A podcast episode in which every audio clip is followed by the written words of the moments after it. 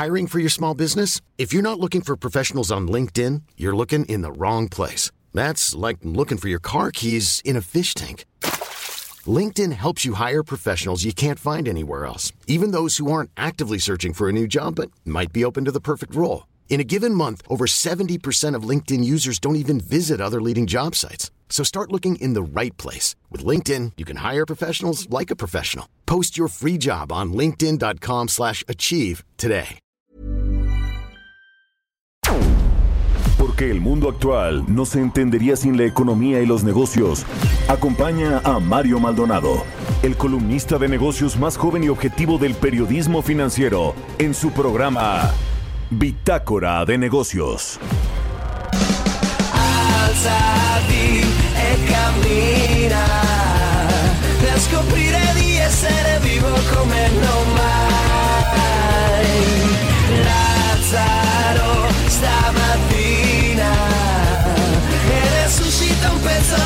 la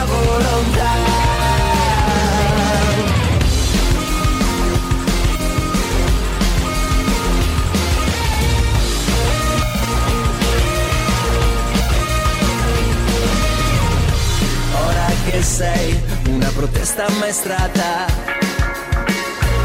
Ora che sei una carezza svogliata. Ora che sei una speranza piegata. Chiuso nel tuo sepolcro. Alzati e cammina per scoprire di essere vivo come non mai. Lazzaro stamattina e resuscita un pezzo alla volta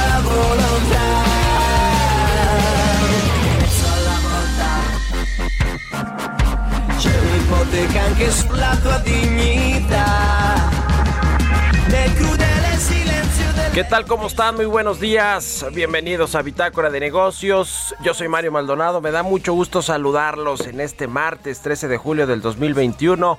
Son las 6 de la mañana con 3 minutos, tiempo del centro de México. Estamos transmitiendo en vivo desde la cabina de El Heraldo Radio en Insurgente Sur. Saludamos a quienes nos escuchan a través de la 98.5 de FM aquí en la capital del país y en el Valle de México. También a eh, quienes nos siguen en Monterrey, Nuevo León por la 99.7 de FM, en Guadalajara, Jalisco por la 100.3 de FM y en el resto del país también a través de las estaciones hermanas de El Heraldo Radio en el sur de los Estados Unidos y nos vemos también en el streaming que está en la página heraldodemexico.com.mx. Comenzamos este martes con música como todos los días aquí en Bitácora de Negocios. Estamos escuchando esta semana bandas y artistas italianos a propósito del campeonato de la selección de Italia en la eh, pues Copa, en la Eurocopa este domingo venció en penales a Inglaterra, un partido pues cardíaco, sobre todo en los penaltis. Y esta canción se llama Lázaro, es de Subsónica. Es una banda de rock italiana que se creó en Turín, debutó en el 96, ganó popularidad en el Festival de Música de San Remo. Y bueno, vamos a estar escuchando esta canción. Y le entramos a la información, hablaremos con Roberto Aguilar sobre lo más importante en los mercados, los temas financieros. China reporta histórica balanza comercial y los mercados se animan.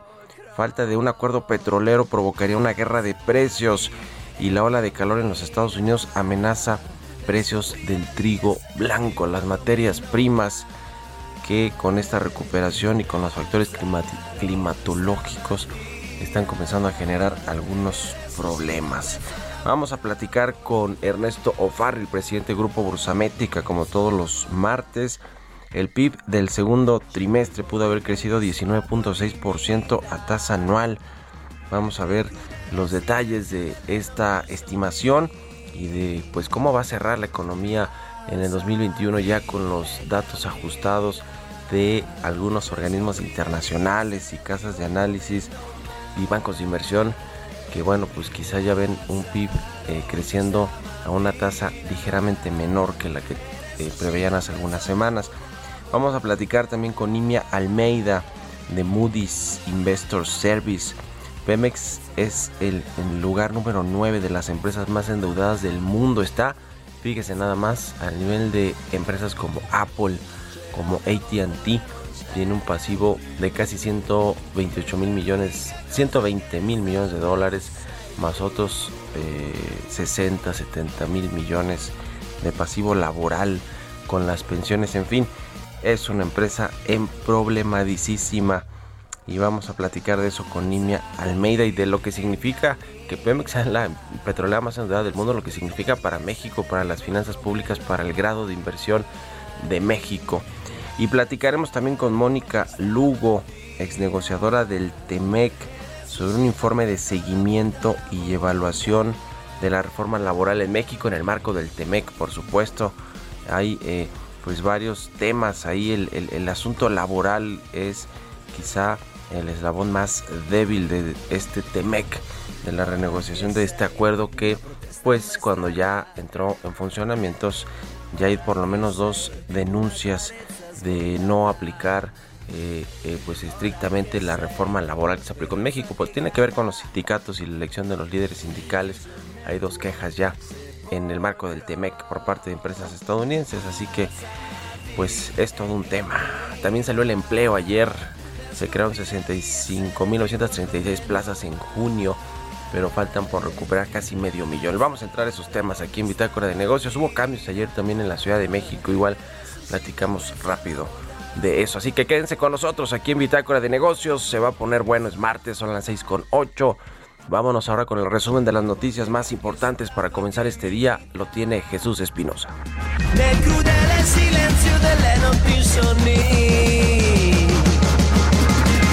Alzati e cammina per scoprire di essere vivo come non mai. El resumen. Arturo Herrera, secretario de Hacienda, reveló que se dedicará a dar clases de teoría y política monetaria a alumnos de maestría en el Colegio de México, luego de dejar el cargo y en lo que es nombrado y ratificado como gobernador del Banco de México. Abraham Vela, presidente de la Comisión Nacional del Sistema de Ahorros para el Retiro, señaló que ninguna de las afores ha invertido un solo peso en alguno de los tres proyectos emblemáticos de la Administración Federal, Dos Bocas, el Aeropuerto de Santa Lucía o el Tren Maya. Datos del Instituto Mexicano del Seguro Social revelan que se crearon en junio 65.936 puestos de trabajo formales por lo que se llegó a un total de 401.648 en la primera parte de este año, lo que significó que quedan aún 246.062 plazas de trabajo por recuperar luego de la pandemia de COVID-19. La Secretaría de Comunicaciones y Transportes proyectó que el ferrocarril suburbano al aeropuerto Felipe Ángeles de Santa Lucía va a estar en operaciones en el segundo semestre de 2023. El director de Desarrollo Ferroviario y Multimodal de la Secretaría de Comunicaciones y Transportes, Manuel Gómez Parra, expuso que este mes se va a iniciar la obra para hacer dicha infraestructura que consiste en un ramal de la estación lechería del actual ferrocarril de Buenavista a Cuautitlán al aeropuerto. Alfonso Bozas, coordinador del Observatorio Ciudadano de la Reforma Laboral, señaló que los cambios que implica llevar a cabo la reforma laboral en México van a tardar más de 10 años. La reforma entró en vigor el 1 de mayo de 2019 y cuenta con temporalidades de al menos 4 años para concluir con su puesta en marcha. En junio, las ventas de la Asociación Nacional de Tiendas de Autoservicio y Departamentales registraron un crecimiento anual de 21.1% a tiendas comparables, aquellas con más de un año en operación. A través de su reporte mensual, la asociación informó que sus ventas totales tuvieron un incremento de 23.1%. Bitácora de negocios en El Heraldo Radio. El editorial.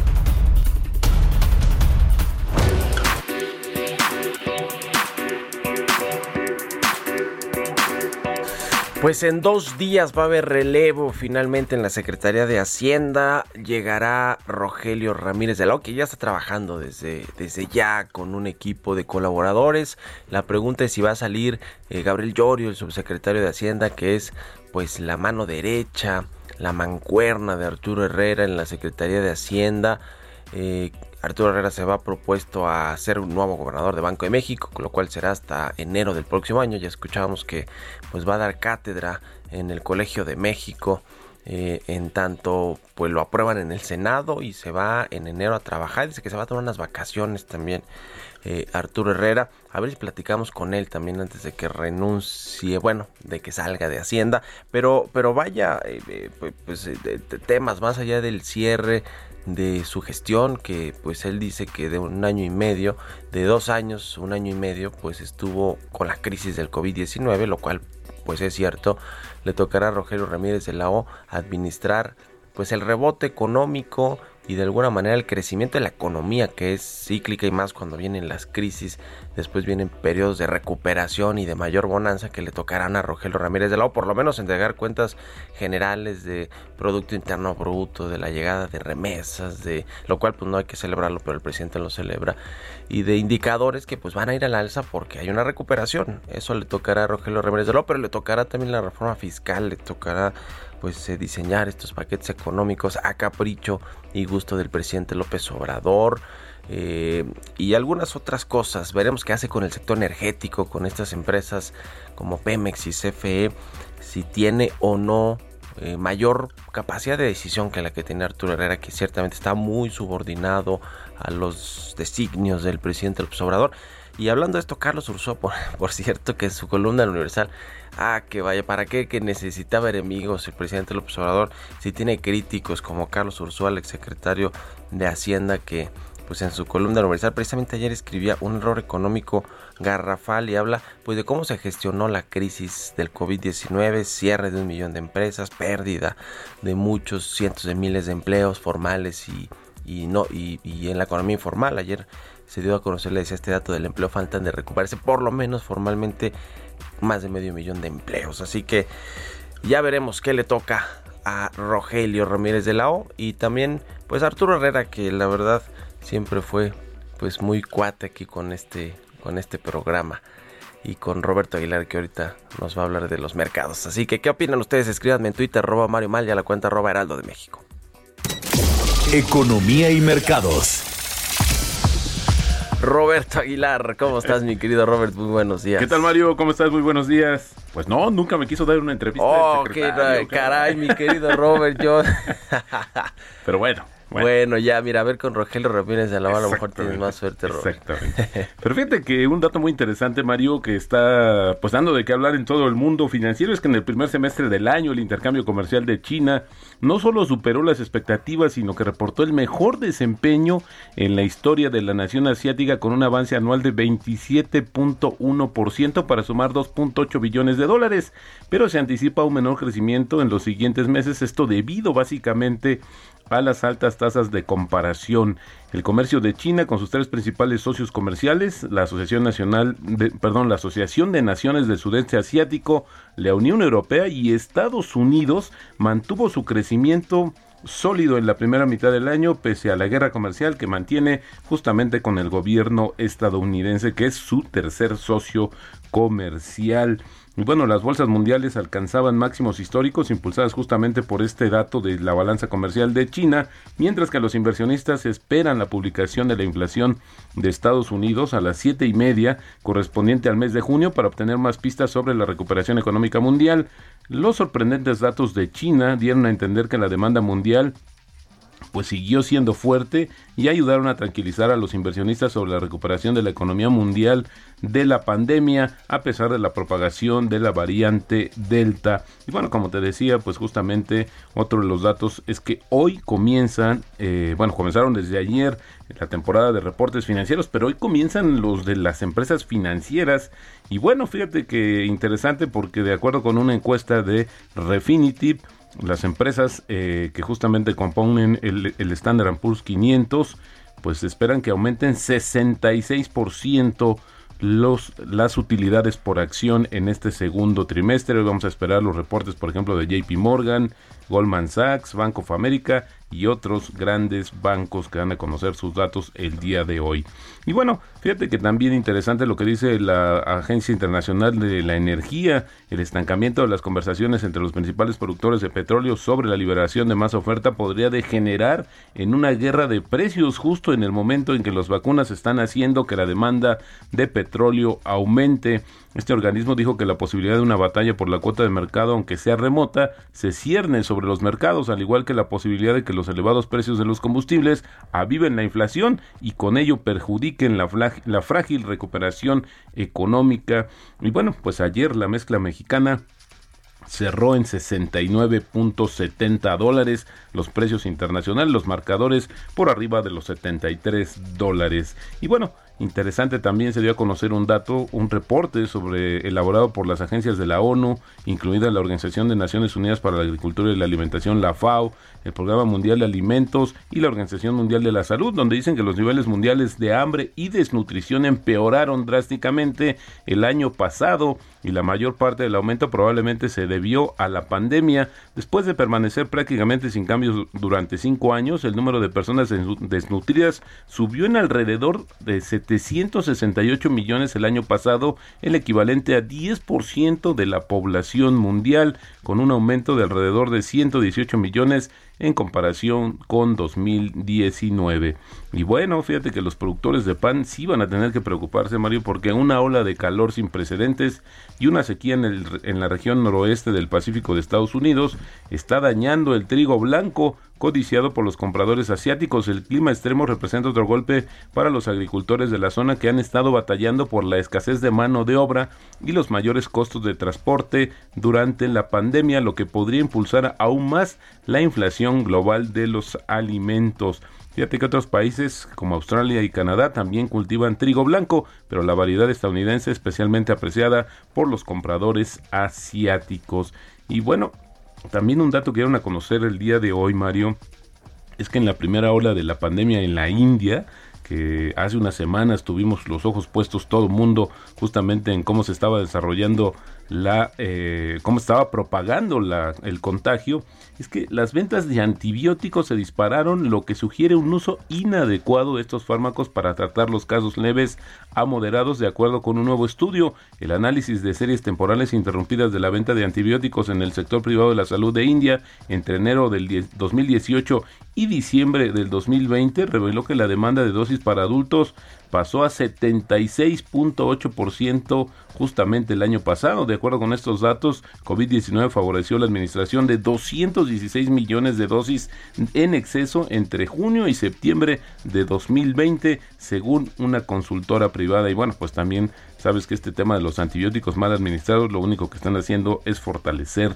el virus. Y bueno, ayer una nota interesante, Mario, de TikTok eh, ofrecerá a algunos de sus empleados la opción de trabajar de forma remota hasta dos días a la semana después de que regresen a la oficina. También les dará la opción de trabajar en remoto desde una ubicación doméstica según la aprobación del gerente. Pero lo más interesante es que esto es un tema transitorio porque la compañía lo que quiere es justamente pues que todo su trabajo se haga de manera remota. Pero bueno, pues mientras una aplicación o un, una... Eh, pues un esquema híbrido y después esto podría marcar justamente lo que sucederá con el resto de las grandes empresas en el mundo. Y el tipo de cambio Mario cotizando en estos momentos en 19.89 la frase del día de hoy la razón más tonta del mundo para comprar una acción es porque está subiendo. Esto lo dijo Warren Buffett. Y sí efectivamente ya le estás comprando muy arriba, ya no tiene mucho caso. Te tienes que adelantar a Así es. el crecimiento de esa acción. Pues muy bien, mi querido Robert, muchas gracias. Al contrario, Mario, muy buenos días. Nos vemos al ratito en la televisión, en el canal 10, el Heraldo Televisión, con las noticias de la mañana. Son las 6 con 20, vamos a otra cosa. Radar Económico. Y como todos los martes está Ernesto el presidente de Grupo Bursamétrica, con nosotros. Ernesto, muy buenos días, ¿cómo estás? ¿Qué tal, Mario? Muy buenos días. Pues el eh, PIB del segundo trimestre, que ya fue un, es un comparativo ya claro de que pues en este año está habiendo recuperación económica y ya en el segundo trimestre del año pasado estaba la plena crisis eh, por el COVID-19 y el cierre de las actividades económicas. ¿Cuánto se prevé que rebotó la economía en este segundo trimestre y cómo viene el segundo semestre del año, Ernesto? Muy bien, Mario. Bueno, pues en, en Bursa Métrica contamos con una familia de indicadores oportunos para la economía de México. Y en particular tenemos uno que es el indicador Bursa Métrica para la economía de México, se llama el IBEM, que es el más oportuno. Normalmente lo sacamos los días 10 de cada mes y hace referencia al mes inmediato anterior, en este caso al mes de junio. Y eh, con este indicador hacemos una estimación de cuánto pudo haber crecido el IGAE, que es como el PIB mensual, cuánto habrá, crecido la economía en el mes que acaba de terminar. Y bueno, pues eh, calculamos este fin de semana, normalmente publicamos el día 10, pero será sábado, eh, cuánto fue la, cuál es la estimación de crecimiento para la economía mexicana para el eh, mes de junio. Y para eso tomamos algunos datos que empiezan a publicarse normalmente por el sector privado y las cifras del IMSS muy oportunamente cada mes. Entonces, eh, por ejemplo, datos de la del INEGI que, que publica sobre el sector automotriz, producción de automóviles, exportaciones de autos, ventas de automóviles en el mercado doméstico, las ventas adelantadas, etcétera. Y con eso llegamos a la conclusión de que eh, junio pudo haber crecido alrededor del 6.7%. Conocemos ya oficialmente la cifra del IGAE de abril, un 21% de crecimiento. Tenemos una estimación con otro indicador de cuánto pudo haber crecido la economía en eh, el mes de mayo, que es el 22%, muy parecido a, a una cifra de 24% que nos da el INEGI en un indicador oportuno que tienen ahora más esta estimación del 11% nos da al final una estimación de promedio ¿no? de crecimiento del IGAE del 19.6%, y esa es la cifra que estamos apuntando como posible crecimiento del PIB al segundo trimestre. Se, se ve espectacular, pero como acabas de mencionar, pues estamos comparando un mes o, o un trimestre donde ya no hubo confinamiento social, medidas que cerraron la economía por la pandemia, con un trimestre que hace 12 meses, donde sí hubo un cierre absoluto o muy importante en las actividades económicas, sobre todo en los meses de abril y mayo. En junio hubo apertura hace un año de, la economía y por eso la tasa de crecimiento es eh, de 11%, no, no del 20, 3 o 24% que se estima para mayo, ¿no? Pues ahí está el tema. El dato del empleo que salió ayer a junio eh, y la pues falta que se recuperen casi medio millón de empleos formales. ¿Cómo viste este dato, Ernesto? ¿Se está recuperando muy, muy lento el empleo? Sí, va muy lento y eso es por falta de inversión. Lo que estamos teniendo como contraparte es un flujo de remesas impresionante de 4.500 millones de dólares mensuales. Sí. Que eso vale cerca del 5% del PIB, y ayuda a que el mercado interno tenga, tenga vida, ¿no? que tenga actividad.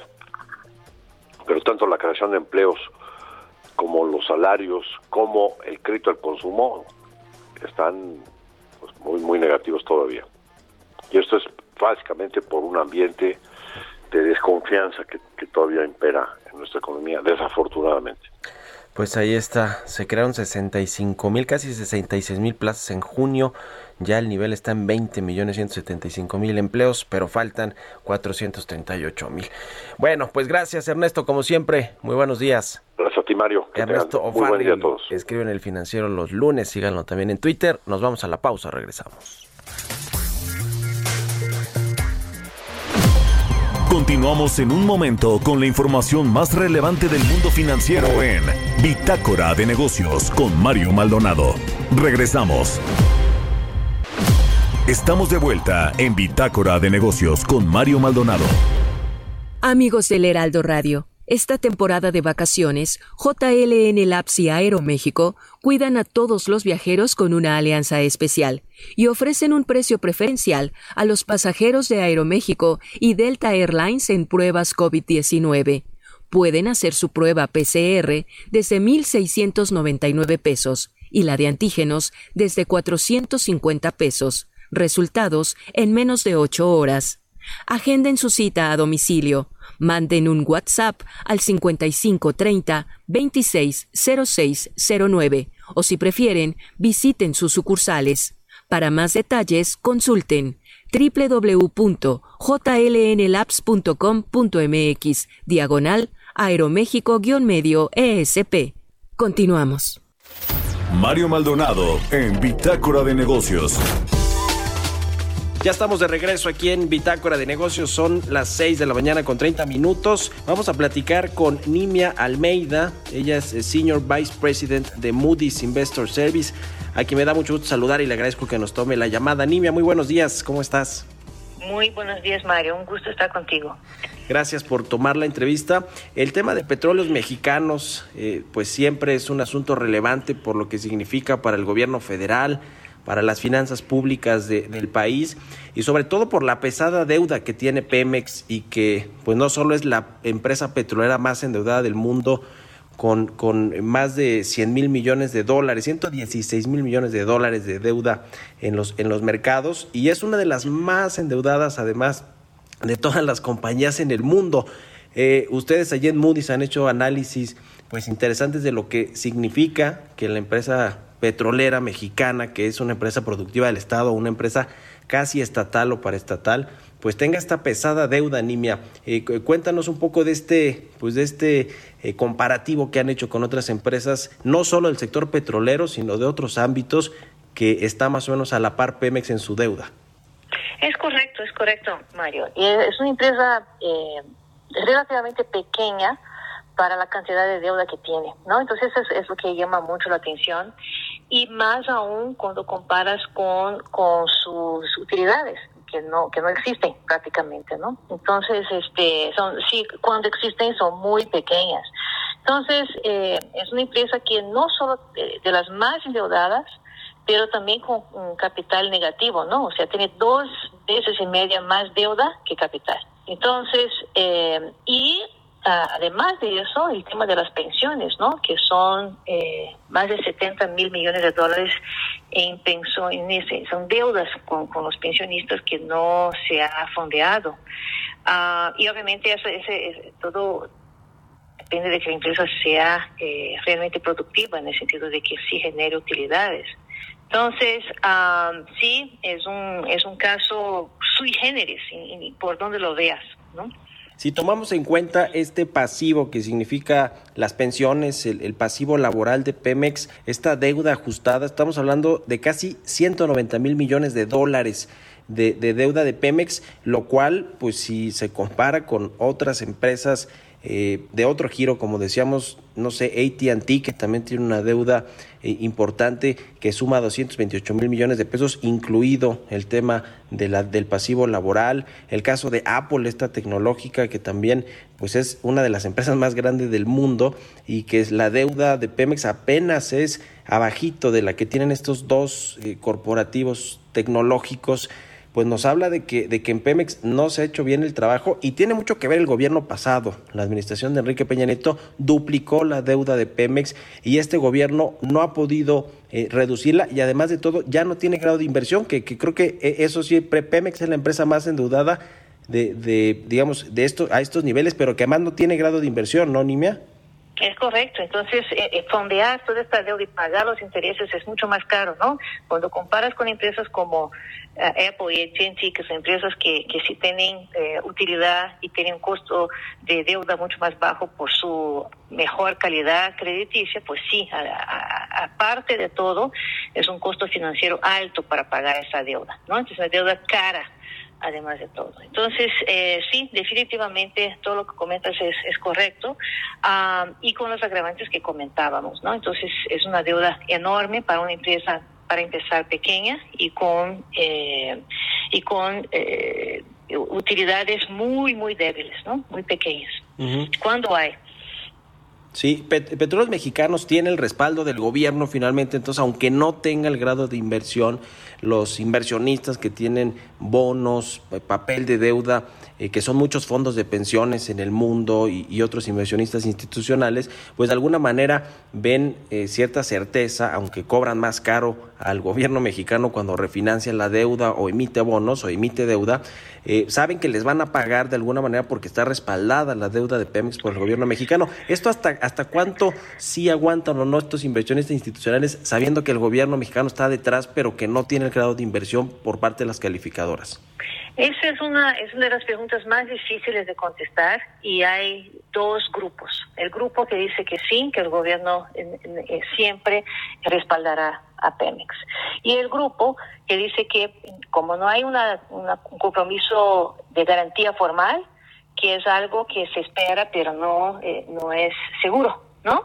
Y por lo tanto sí eh, justifica que el costo de deuda de Pemex sea más alto que el costo de deuda del gobierno mexicano.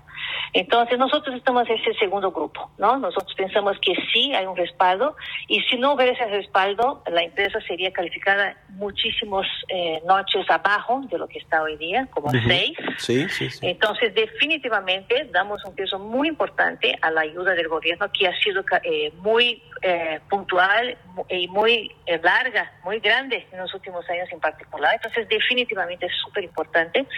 Al mismo tiempo, como no hay una garantía formal, pues el gobierno tiene toda la prerrogativa de decir, ¿sabes qué? Este, a partir de ahora, pues no, no puede ayudar tanto como me gustaría, ¿no? Entonces, ese riesgo que no ha pasado y, y no es algo que, que consideremos que pase pronto, es un riesgo implícito en la calificación de Pemex. Entonces, sí es una consideración muy importante para esta calificación.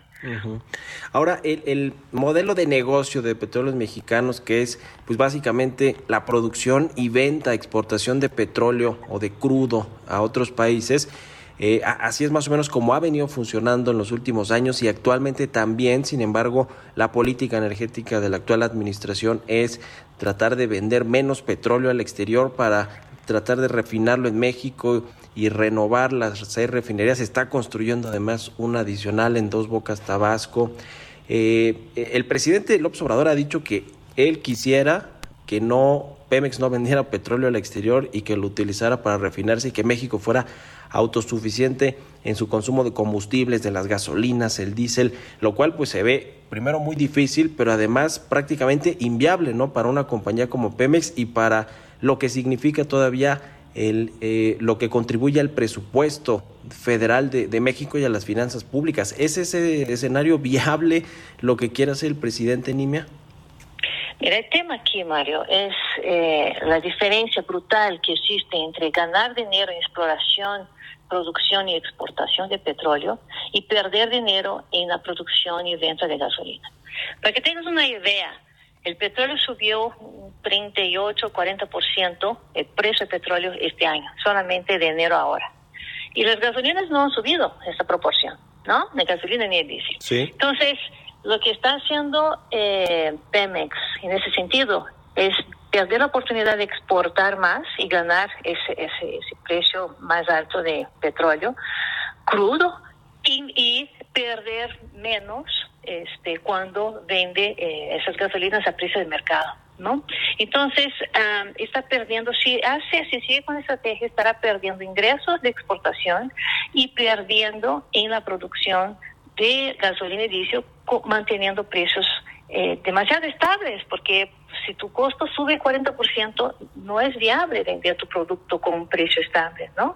Entonces aquí este, tengo mucha curiosidad qué va a pasar en, en este año.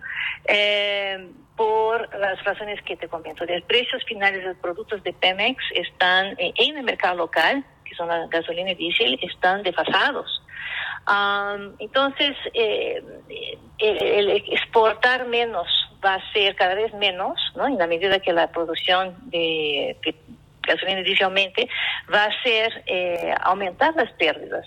Entonces, eh, realmente estamos haciendo eso desde el 2018, este, desde que se anunció la construcción de Dos Bocas.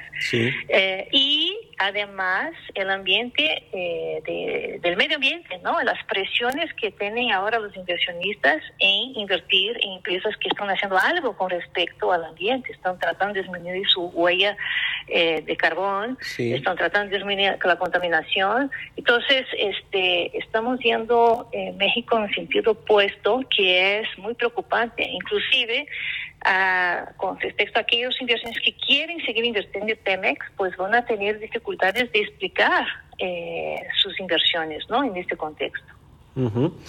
Y eh, finalmente, Nimia, eh, el tema, ¿qué, se puede hacer con Pemex, con este nivel de deuda de 117 mil millones de dólares, de la mayoría colocadas en los, en los mercados financieros globales, más el pasivo laboral que aumenta la deuda eh, hasta los casi 190 mil millones de dólares. ¿Qué se puede hacer en el corto mediano plazo para que Pemex tenga un mejor perfil financiero, eh, reduzca su deuda? El gobierno ha echado a andar planes para hacerle transferencias directas, capitalizaciones directas, eh, esquemas más benéficos para Pemex en materia fiscal, pero parece que nada puede ayudarle por lo menos a reducir la deuda ¿Qué puede hacer Pemex o, cuánto tiempo va a permanecer así? ¿Cuál es el escenario que ven en Moody's hacia el mediano plazo en términos de su perfil financiero? Mediano plazo vemos que debería seguir igual, desafortunadamente. Como tú dices, eh, la capacidad de la empresa de, generar recursos es baja en este contexto todo de esta estrategia de negocios que, que le implica pérdidas, ¿no?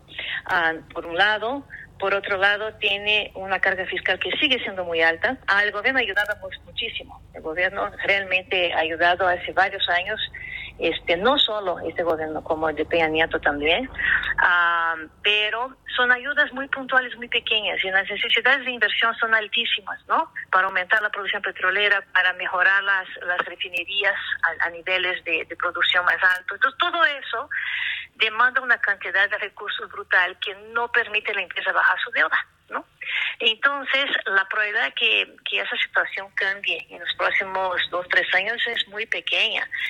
Eh, faltaría que tuviera tal vez algunos golpes de suerte, ¿no? Con este, descubrir eh, petróleo eh, de manera más barata y más rápida, que liberar un poco de recursos para invertir en, ah, más exploración todavía y mejoría de sus vecinos, o sea, pero ah, de nuevo, el aumento de precio del petróleo este año eh, me está haciendo bastante ruido con respecto a los precios de las gasolinas que no han subido y eso pudiera ser un, factor que neutralice las ganancias que pudiera tener en exportación de, petróleo. Entonces yo no veo la posibilidad de un cambio muy drástico en los próximos dos, tres años con esta estrategia que están siguiendo. Eh, ahora que hablas de la producción, una última pregunta rápido, Nimia. Es eh, el, el asunto de este yacimiento, mega yacimiento que se llama Sama, que está en las costas de Tabasco, que en realidad pues fue un descubrimiento de una empresa privada de capital estadounidense que se llama Talos Energy, que se estuvo, digamos, peleando, vamos a usar, déjame usar esa palabra, eh, el, el, yacimiento compartido con Pemex, finalmente lo va a terminar operando y administrando Pemex. Talos Energy ha dicho que va pues a poner demandas porque no está de acuerdo con la decisión de, de la Secretaría de Energía y de Pemex. Sin embargo, podría ser un, eh, eh, digamos, un tanque de oxígeno para la producción petrolera en México, para elevar la plataforma de producción, más allá del asunto legal que pueda abrirse con Talos Energy, sí se ve que, que, este pues sea el, nuevo gran yacimiento para Pemex. Puede ser, puede significar eh, una, un plus importante para Pemex. y ahí la, la preocupación puede ser un poco operativa, ¿no? Está un poquito arriba de lo en términos de profundidad de lo que la empresa está acostumbrada. Entonces hay algunos retos operativos ahí que tendría que, que ver cómo se va a resolver. Ah, pero sí, es un potencial muy interesante que, que pudiera añadir a la, a la operación de la empresa.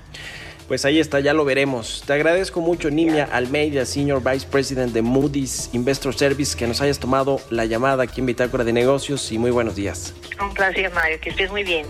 Hasta luego. Vamos a otra cosa. Historias empresariales.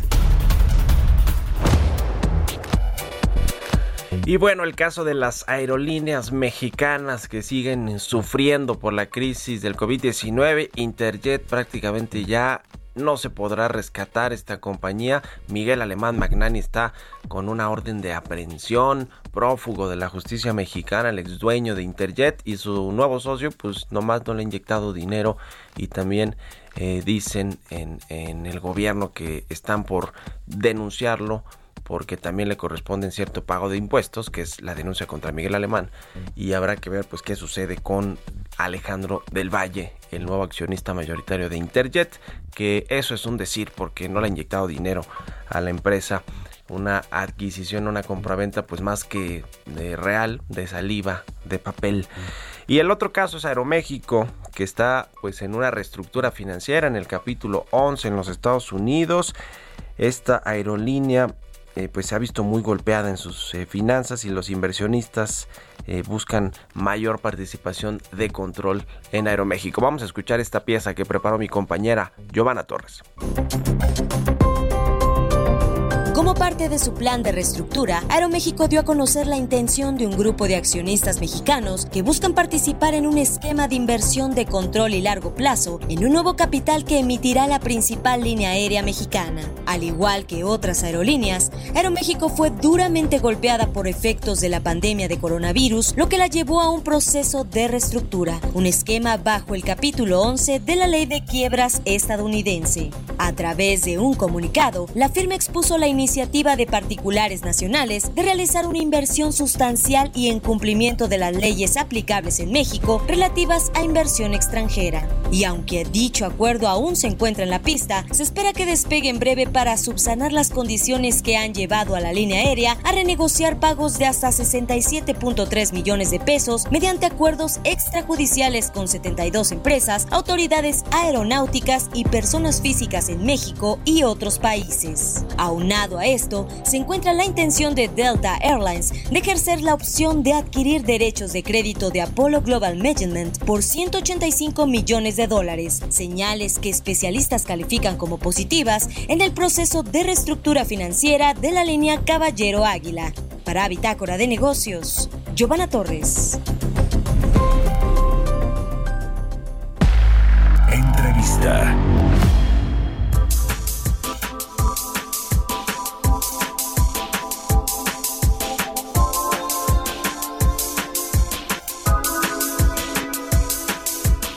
Y bueno, se publicó un informe de seguimiento y evaluación sobre la implementación y el cumplimiento de la reforma laboral en México. Le decía esto en el marco del TEMEC, el acuerdo comercial entre México, Estados Unidos y Canadá. Eh, un comité, el Comité Independiente de Expertos Laborales en Estados Unidos, presentó este informe, que es un documento de más de 50 cuartillas en el que se analiza toda la agenda laboral trilateral del el TEMEC. Y bueno, pues ya le decía que México por lo menos tiene ya dos quejas en, en materia laboral por eh, dos asuntos, uno allá en Matamoros, Tamaulipas, con una empresa eh, eh, maquiladora. Y otro el caso de la planta de General Motors en Silao, Guanajuato, una planta de camiones donde supuestamente no se respetó el eh, derecho eh, pues para elegir a sus líderes sindicales conforme lo marca el nuevo TEMEC. Para platicar de esto me da mucho gusto saludar a Mónica Lugo, ex negociadora del TEMEC y directora de Relaciones Institucionales de Prodensa. Mónica, muy buenos días, ¿cómo te va? Buenos días, Mario. Mucho gusto estar aquí en tu programa. Pues este informe, ¿qué nos dice este informe de seguimiento en materia laboral, de cumplimiento laboral en México? Así es, Mario. Fíjate que este reporte sale de el, la junta que estableció el Congreso eh, mediante la ley de implementación del tratado. Recordemos que en Estados Unidos se, eh, se establece una ley específica para dar cumplimiento al tratado cuando se ratifica el mismo. Entonces, eh, para Estados Unidos, pues esto es una obligación. Esto no se encuentra en el USMCA como tal, pero sí en, en, la ley de implementación de Estados Unidos. Y esta junta lo que hace es evaluar, digamos, tiene como mandato el monitorear y evaluar la implementación de la reforma laboral en México. Y así, bueno, pues obviamente su, su cumplimiento con el TEMEC. Entonces, pues eh, hizo un reporte, ¿no? Para ver a partir de, de de la firma del tratado, cuando entró en vigor, digamos, esta ley en Estados Unidos, y lleva a cabo, pues, su primer reporte en estos días. Aquí lo, lo que es interesante es ver lo que concluye esta, este reporte y lo, lo más importante es que pues sí eh, establece que hay un, todavía México tiene que hacer más para cumplir con su ley laboral. Eh, si bien hubo un retraso en la implementación de la ley por la pandemia y lo reconoce el mismo reporte, sí es necesario que se hagan eh, pues más acciones respecto a tres cosas básicamente, lo que es justicia laboral, lo que es democracia sindical y lo que tiene que ver con negociación colectiva de contratos. Entonces, eh, pues los reportes, el, reporte, digamos, establece lo que ya está establecido en el tratado, pero sí señala una serie de focos rojos que México pues tendría que cuidar más al momento de llevar a cabo la implementación de su reforma laboral. Pues sí, estas dos quejas que hago, eh, en las que hice mención, Mónica, son preocupantes para México en materia laboral de cumplimiento de la reforma y de lo que puede eh, pues sobrevenirle al país en, en otros sectores, en otras industrias, como después de tener estos precedentes.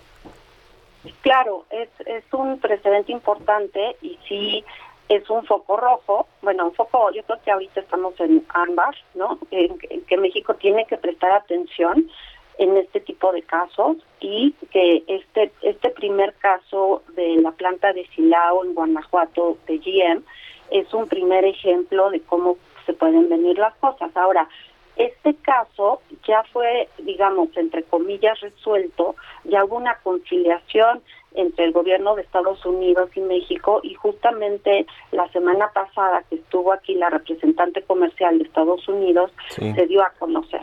Y, y este es un, es un buen ejemplo, digamos, porque sí se ve que hubo pues una buena interacción entre las distintas agencias, eh, lo que hizo, las acciones que tomó el gobierno de México fueron satisfactorias a la, a la luz de Estados Unidos y digamos que en ese sentido pues ya eh, hay una un, un, acuerdo establecido. Obviamente México tiene que cumplir con las acciones que, que, que, que se comprometió a llevar a cabo y Estados Unidos, digamos, en una segunda instancia podría decidir si sigue, o sea, si el caso está resuelto o no. Pero digamos que lo, lo que se resolvió en, en, este caso específico fue bueno porque sí llegaron a un acuerdo, hay un hay un compromiso establecido. Ya veremos qué sucede con el segundo caso de Sion Next, en donde pues todavía están en ese proceso de investigación, de análisis y pues de, de decidir qué se va a hacer con esa empresa. El capítulo energético con lo que ha sucedido en Pemex y en CFE, ¿lo ves preocupante? ¿También crees que sea ese uno de los puntos de quiebre en la relación México-Estados Unidos-Canadá en materia comercial bajo el TEMEC? En un minutito, Mónica. Claro que sí, creo que sí va a ser un tema que se va a tener que discutir, porque uno de los motivos por los cuales estuvieron aquí las, las dos cabezas de, comercio de Estados Unidos y de Canadá la semana pasada fue justamente para revisar ese tema.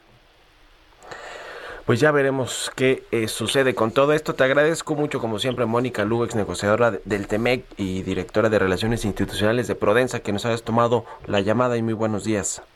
Claro que sí, Mario. Buenos días. Hasta luego.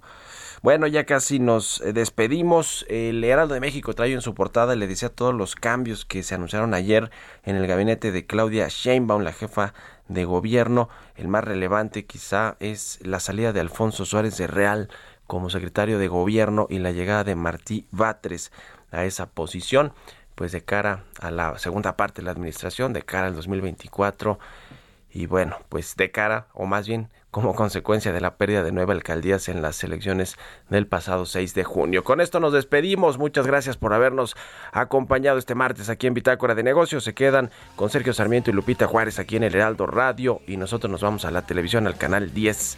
Nos escuchamos mañana tempranito. Muy buenos días.